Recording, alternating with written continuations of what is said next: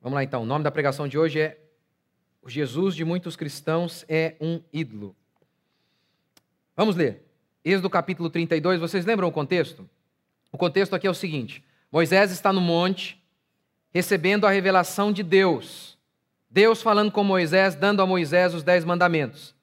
Enquanto isso, o povo de Israel está lá embaixo, e depois de ver todos aqueles milagres, mar vermelho se abrindo, água brotando da rocha, as dez pragas no Egito, tudo aquilo como evidência clara de que o Deus de Moisés era o Deus verdadeiro.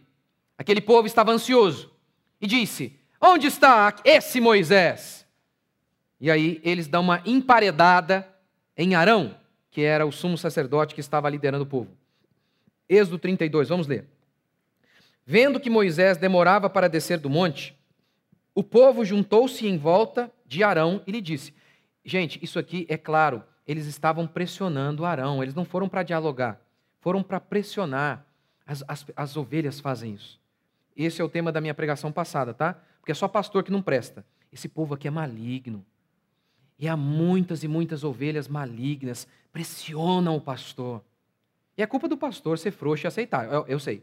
Mas pressionam pressionam para se inserir todo tipo de idolatria, de paganismo na igreja, todo tipo de modernidade maligna que vai contra a escritura. Pressiona, o povo se junta e pressiona. Mas esse é o tema da minha pregação passada. O povo juntou-se em volta de Arão e lhe disse: Levanta-te, faz alguma coisa, não fique aí parado, não. Faze para nós um Deus que vá à nossa frente, que abençoe a nossa batalha, os nossos caminhos, porque não sabemos o que aconteceu a esse Moisés. Poxa, a esse, como se eles não conhecessem. O homem que nos tirou da terra do Egito. E Arão lhes disse: Tirai os brincos de ouro das orelhas e das orelhas de vossas mulheres, de vossos filhos e de vossas filhas, e trazei-os aqui. Então todo o povo tirou os brincos de ouro das orelhas e os levou a Arão. Ele os recebeu de suas mãos e deu forma ao ouro com um cinzel fazendo dele um bezerro de fundição. Então eles exclamaram: Ó oh, Israel, aí está o teu Deus, que te tirou da terra do Egito. Vendo isso, Arão edificou um altar diante do bezerro e proclamou: Amanhã será festa a Baal. Amanhã será festa aos ídolos? Não, eles, eles chamam aquele ídolo deles ali de Senhor Yahvé. Aqui, Senhor é o nome de Deus. É. Como hoje. Os cristãos inventam um, um, um, um Deus da cabeça deles, chamam de Jesus, mas não tem nada a ver com Jesus da Bíblia. É uma invenção do, da cabeça alucinada deles. Verso 6. No dia seguinte, eles se levantaram cedo, madrugaram mesmo, porque o povo é rápido para a idolatria. Para um culto verdadeiro, talvez não tão animados assim, não. Mas para a idolatria, como que o povo manifesta muita prontidão. No dia seguinte, eles se levantaram cedo, ofereceram holocaustos e, e, e, ofereceram ainda, gastaram dinheiro ainda naquele culto. Ofereceram holocaustos e trouxeram ofertas pacíficas. O povo sentou-se para comer e beber e depois se levantou para se divertir. E aí, esse se divertir aqui é tema da minha pregação de semana que vem. Como que o culto deles, sempre que o culto idólatra, ele tem a ver com entretenimento. O culto idólatra tem sempre a ver com entretenimento. E é o tema da minha pregação de semana que vem. Venha. Ok, vamos lá. Vamos lá. Quem aqui crê em Deus? Você crê em Deus? Até os demônios creem. Não, não sou eu quem diz isso, é a Escritura. Dizer que crer em Deus, dizer que crer, dizer que crer em Deus é metade do caminho. A segunda pergunta: Como ele é? Como Deus é? De onde vem a sua concepção sobre quem Deus é, sobre o que ele exige de nós, o que ele quer de nós? Com base em que você diz que Deus é assim ou de outra, outra maneira? Um artista pelado, seminu, canta uma música sensual que estimula a traição, a bebedeira. No dia seguinte, ele louva em uma igreja. E aí ele diz: Eu tenho Jesus, eu tenho muita fé em Jesus. Um ator global, da Rede Globo. Se você pergunta para muitos deles se eles creem em Deus, eles, de bate-pronto, declaram: Claro, Deus me livre de não crer. Ok, quem é Deus para vocês? Vocês não lembram? Teve um dia um pastor, num programa Amor e Sexo, que fala só de perversão sexual. Um pastor fez um discurso em nome de Deus e aquela depravada da Fernanda Lina, Lima, em lágrimas ela chorou. Pastor, como é que você sabe você assistiu a porcaria? Não, não, me enviaram. Me enviaram o discurso do pastor. Para mim, Deus é amor, Deus não julga ninguém, Deus é justiça, diz o ator global, para logo em seguida defender o assassinato de bebês no ventre. Perguntemos então ao povo: o que as pessoas dizem a meu respeito? perguntou Jesus. E aí eles dão as definições mais loucas possíveis. Ele dizem que tu és Jeremias, dizem que tu és João Batista. Ou seja, Jesus tinha reencarnado. É um negócio. João Batista tinha reencarnado. As definições mais doidas. Pergunte ao povo hoje: quem é Deus? Quem é Jesus para vocês? E aí eles dizem assim, ó: "O meu Jesus", bem dito, é o deles, o que eles inventaram. O meu Jesus não é preso a dogmas, a doutrinas e rituais. É estranho porque o Jesus da Bíblia instituiu dogmas, instituiu doutrinas, mandamentos e rituais. Em Mateus 18, ele ordena que os discípulos batizem as pessoas em nome do Pai, do Filho e do Espírito Santo e ensinem as pessoas a guardar todos os mandamentos que Jesus havia dado a eles. Jesus não deixou frouxo. Sigam o coração de vocês, façam o que der na telha. Sintam-se livres para viver da maneira que vocês querem. Não! Deus deu mandamentos e ordenou, por meio de seus apóstolos, que as pessoas ouvissem e praticassem. E Jesus disse assim: Quem rejeitar os apóstolos, os meus pequeninos, é como rejeitar a mim. Ou seja, os apóstolos estão aqui. Aqui. Rejeitar o que os apóstolos escreveram, a definição que os apóstolos dão acerca de Jesus, é rejeitar o próprio Cristo. Quem é Jesus para vocês? Se você pergunta hoje para um cristão e ele diz: O meu Jesus, o meu, não manda ninguém para o inferno. O da Bíblia manda. O da Bíblia manda. É melhor, se, se o teu olho te faz pecar, é, é melhor arrancar um olho do que com os dois olhos ir para o inferno. Jesus também falou sobre a parábola do rico e do Lázaro, lembra? Ambos morreram, um foi para o céu, outro para o inferno. Não tem nada daquele negócio que você ouve por aí, que está todo mundo inconsciente, sem nada. Não, Lázaro estava muito consciente lá, era uma parábola, mas estava dando uma definição muito clara do que é a vida após a morte. Jesus também disse, lembra para o ladrão na cruz? Hoje mesmo estarás comigo no paraíso. Paulo declara o quê? O morrer é dormir, o morrer é estar com Cristo. Portanto, as ocorrências em que a Bíblia apresenta a morte como um sono é só um eufemismo. É um eufemismo para declarar o que é a morte para o crente. Não é o fim, é um até daqui a pouco. É descanso. É até daqui a pouco. Não é inconsciência. Não é, de forma alguma. É estar com Cristo. E morrer para o ímpio é estar no inferno, como acontece com o rico, que está no inferno. E Jesus conta essa parábola. E o rico lá no inferno, diz o texto, que ele pede para Lázaro, pede para Abraão, que Lázaro molhasse a ponta do dedo e pingasse uma gotinha só para aliviar o seu sofrimento. E o que a parábola nos conta? Que Abraão disse: não, nenhuma gota de misericórdia para você. Jesus é que contou essa história. O Jesus da Bíblia manda a gente para o inferno. A pergunta é: de onde saiu esse Jesus? Que é bem diferente do Jesus da Bíblia.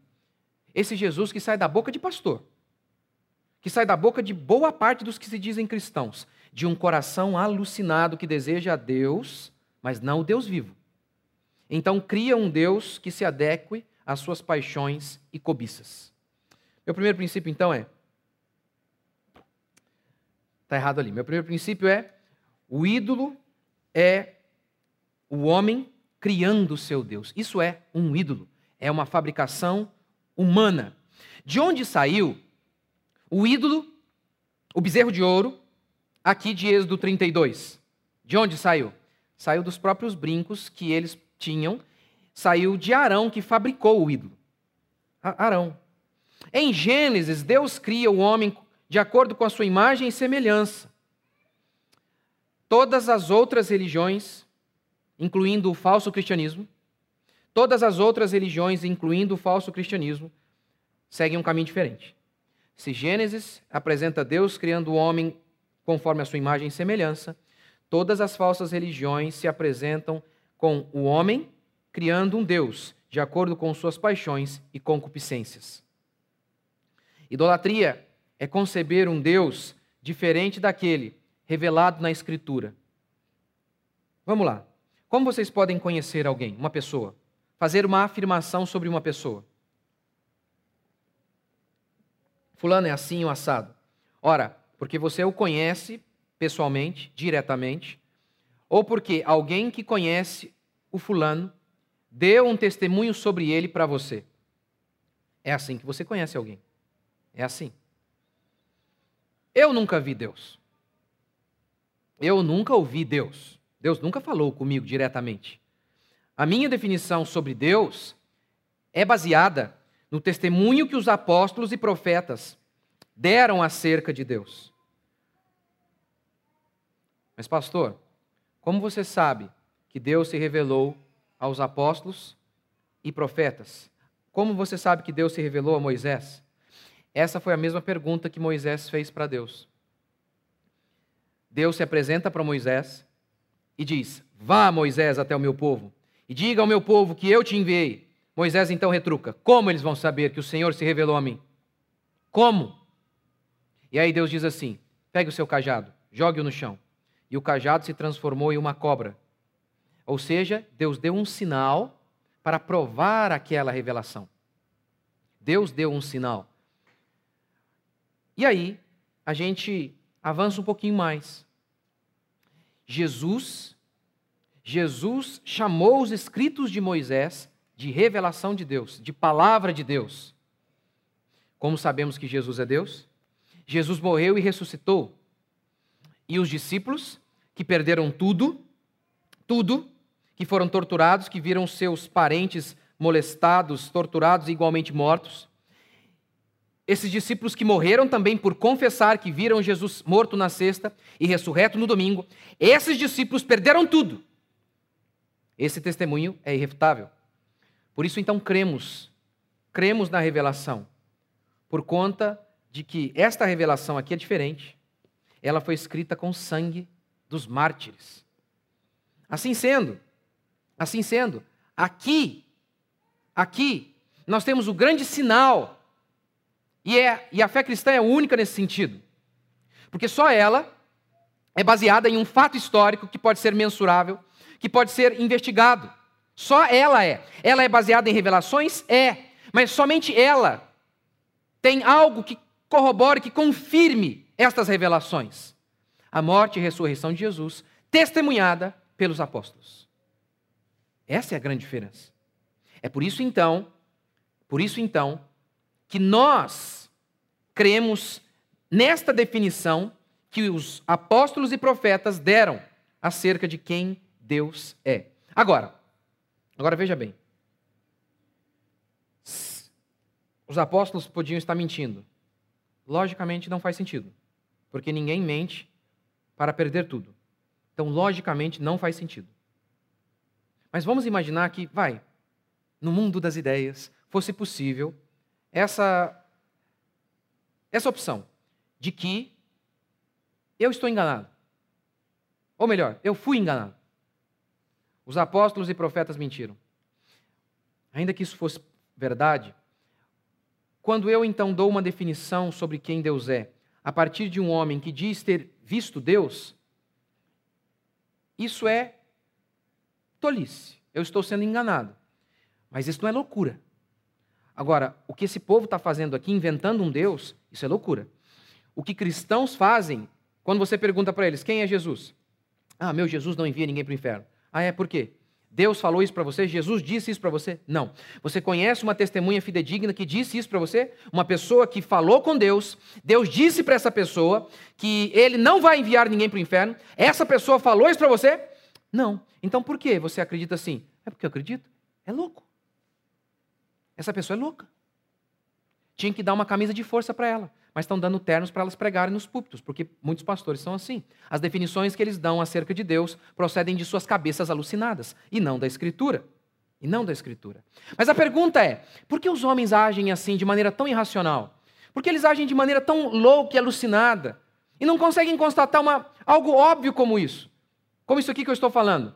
Que, ora, você só pode conhecer alguém se você mesmo conhece essa pessoa pessoalmente, ou se outra pessoa que a conhece, ela contou para você sobre ela, sobre essa outra. Elas inventam coisas da cabeça dela, do nada, colocam ali um bezerro de ouro no meio e diz: Isso aqui é o meu Deus. Que jeito? Eu estou falando e pronto, acabou. Por que as pessoas fazem e agem como loucas? Segundo, idolatria é o coração que deseja proteção, que deseja sentido, mas que não quer arrependimento. Gente, o mundo é muito perigoso. É muito perigoso. O mundo é muito sofrido. Muito sofrido. Pense assim: a pessoa perde o filho. Imagine que essa pessoa, que esse homem, é um ateu. E aí? E agora? Eu olhar e falar: Isso aí é apenas um ajuntamento de moléculas. É só carne e osso. Não tem alma. Não vai para o inferno nem para o céu. Acabou. Acabou. Poxa, morreu cedo meu filho? Azar. É só isso, azar. Sem Deus, as forças que movem o mundo são apenas forças do azar, do acaso. Não há consolo para esse pai. Hum. Tá vendo? Não é fácil viver sem crer em Deus. O sofrimento, quando você crê em Deus, de alguma maneira, ele sempre tem um propósito. E isso te dá força para continuar. Aquilo que você passou lá atrás, de alguma maneira, de alguma maneira vai reverter para o seu bem, ou o seu bem aqui nesta vida ou na outra vida.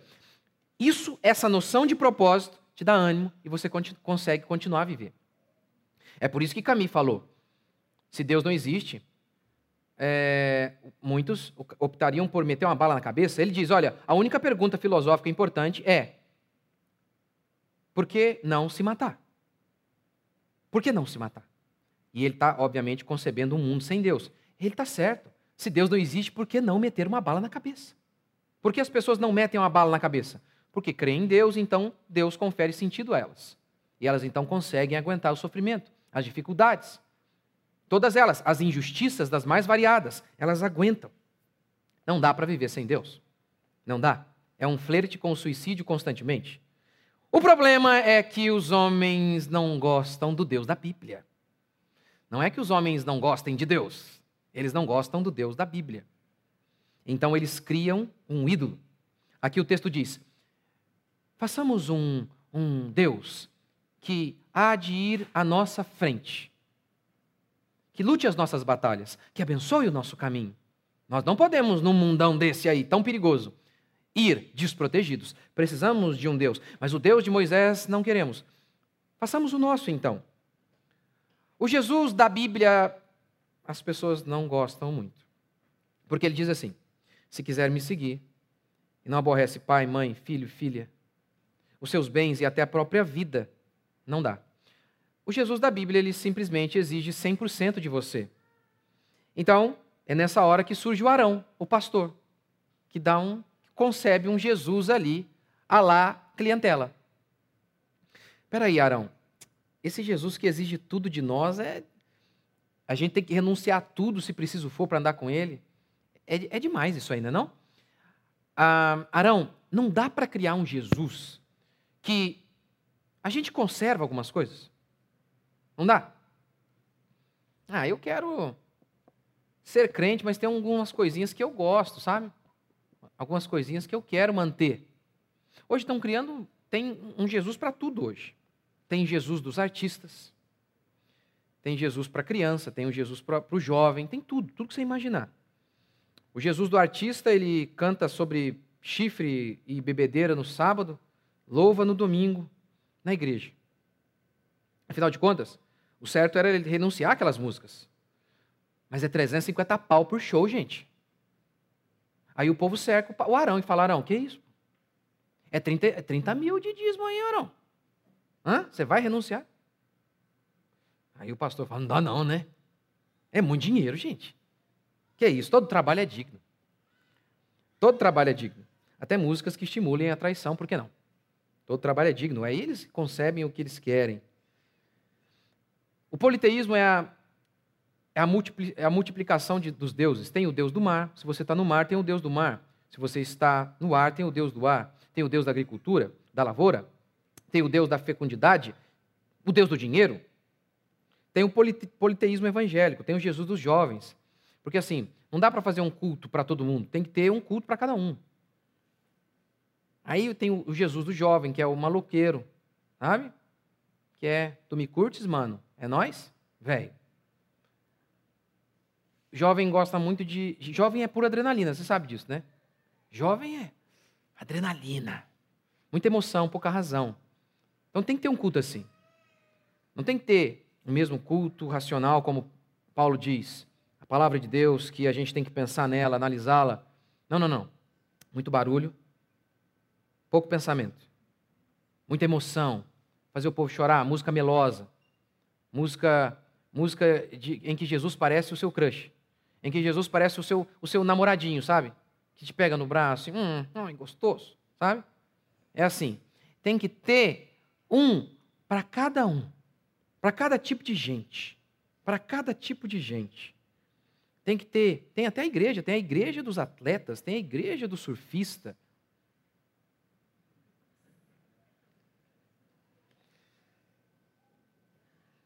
Ora, Atos 13, 30, Atos, Atos 17, 30 declara: Não levou Deus em conta os tempos da ignorância. Agora, porém, notifica aos homens que todos, em toda parte, se arrependam. Essa é a ordem. Esse é o evangelho para todos. Que todos se arrependam. Não tem evangelho para artista. Não tem evangelho para jovem. A palavra de Deus é suficiente para todos nós. Terceiro, idolatria é uma estupidez. A idolatria não é problema de ignorância. A idolatria é problema de loucura.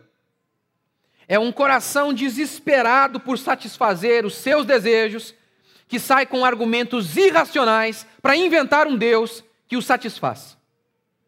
Aquele povo viu o mar se abrir. Aquele povo viu vários milagres, vários sinais de que Deus era com Moisés. Aí esse povo vem e faz o quê? Pega brinco da sua orelha, fabrica um Deus e tem a cara de pau de falar: esse aqui é o Deus que nos tirou do Egito. Ele nem existia. É um, é um negócio louco. Veja como que a idolatria é loucura.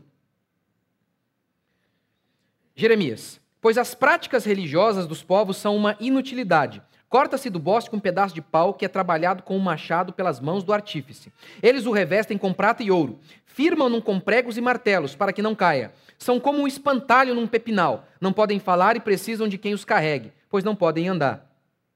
A cena aqui é, é, é, é, é para rir. A cena é a seguinte: imagine que fosse eu. Eu vou para o meio do mato, corto a árvore, retiro a madeira, chego em casa e começo a trabalhar na madeira e construir uma imagem. E depois que eu construí, eu fabriquei, eu criei a imagem, eu olho para a imagem e digo: Papai, papai. É loucura. É loucura. E lembrando que idolatria é quando você fabrica Deus, não apenas de gesso.